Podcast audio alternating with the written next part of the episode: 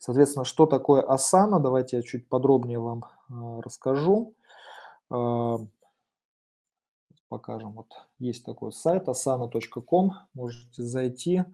Э, регистрировать сейчас не рекомендую аккаунт, поскольку лучше это делать через ваш аккаунт Google Apps, чтобы у вас сразу была создана организация.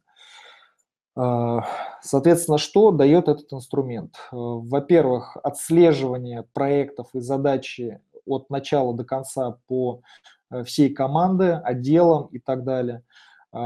Отслеживать прогресс, дедлайны и, скажем так, делать результаты и э, это ну, дес, действительно простой инструмент, э, не замороченный там, всякими там, сложными там, штуками и всем остальным. Э, и главное, что этот инструмент бесплатный. То есть вот если посмотреть опцию прайсинг, то до 15 пользователей он э, абсолютно бесплатный, этот сервис. Э, единственное отличие заключается в том, что ограничение в 15 человек, это как э, сотрудников, так и можно будет привлекать вот э, к этому инструменту Asana. И э, минусом заключается в том, что нельзя скрыть, ну, вот, э, сделать приватные команды, проекты, то есть ну, у вас получается такая э, тотальная прозрачность, что ли, э, по непосредственно, вот, э, непосредственно вашей компании. Э, так, э, Теперь как начать? То есть вы регистрируете, если у вас есть аккаунт Google Apps, лучше через него сразу, э, то есть регистрировать аккаунт у нас со своей почтой, для того, чтобы у вас потом была создана а, организация. А, соответственно, что нужно будет сделать. То есть, если у вас будет организация, то у вас вот будет такая возможность создавать вот несколько таких разных команд. То есть у меня здесь вот созданы вот различные отделы, контент э, и маркетинг, это CRM, а, проекты, бэк-офис, то есть здесь вот внутри различные там проекты, соответственно, есть. Как э, здесь строится иерархия? Соответственно, верхний уровень – это организация. То есть вот у меня организация – это вот migbusiness.ru.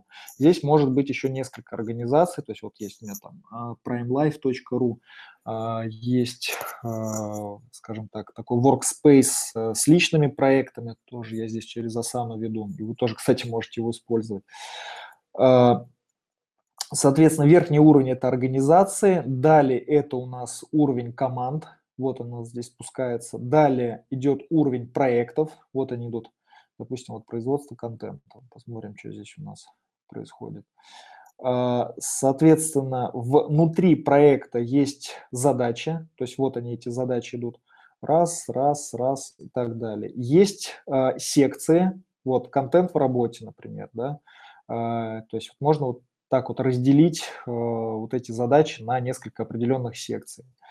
Э, и есть, э, сейчас я посмотрю, э, есть у нас есть внутри задачи есть еще вот такие вот подзадачи, которые можно будет э, использовать.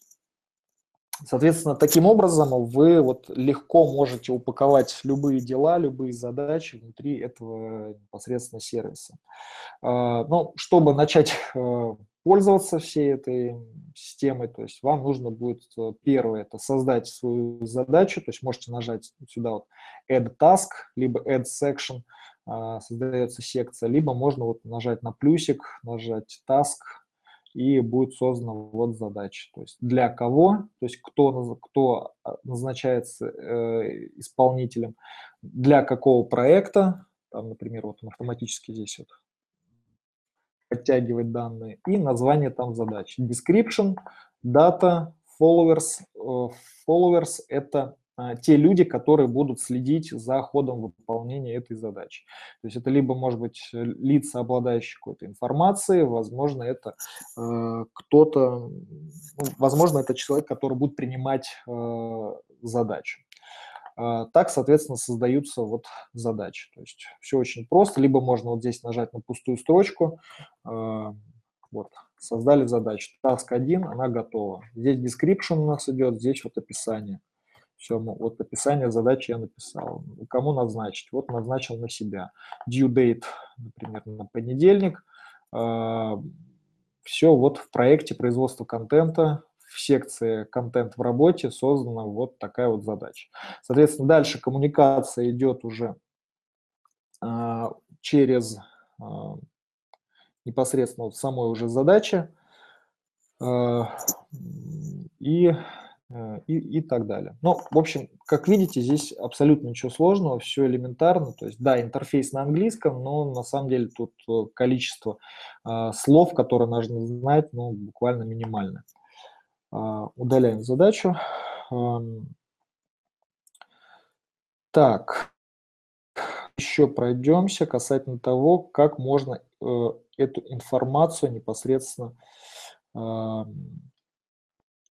организовать. То есть первое это у нас уровень, это задача. То есть, на ур... то есть в задачу я рекомендую добавлять э, определенные какие-то вот кусочки э, работ, которые можно вот за раз выполнить. То есть не какие-то там не задача там построить дом, там, например, а что-то конкретное, там, найти информацию, там, съездить куда-то, позвонить.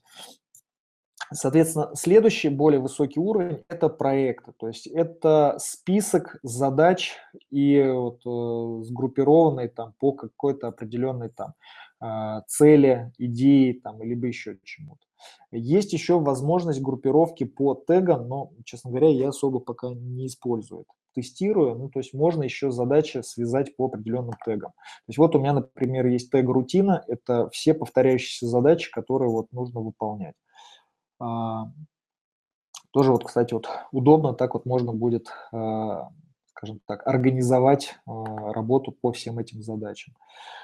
Соответственно, подзадача – это уже такие более, скажем так, ну, мелкие какие-то. То есть обычно даже я эти подзадачи использую как некий чек-лист того, что нужно выполнить. То есть если это конкретная задача, то здесь э, нужно вот какие-то вот небольшие операции, то есть уровень операций, который нужно совершить для того, чтобы зафиналить эту задачу.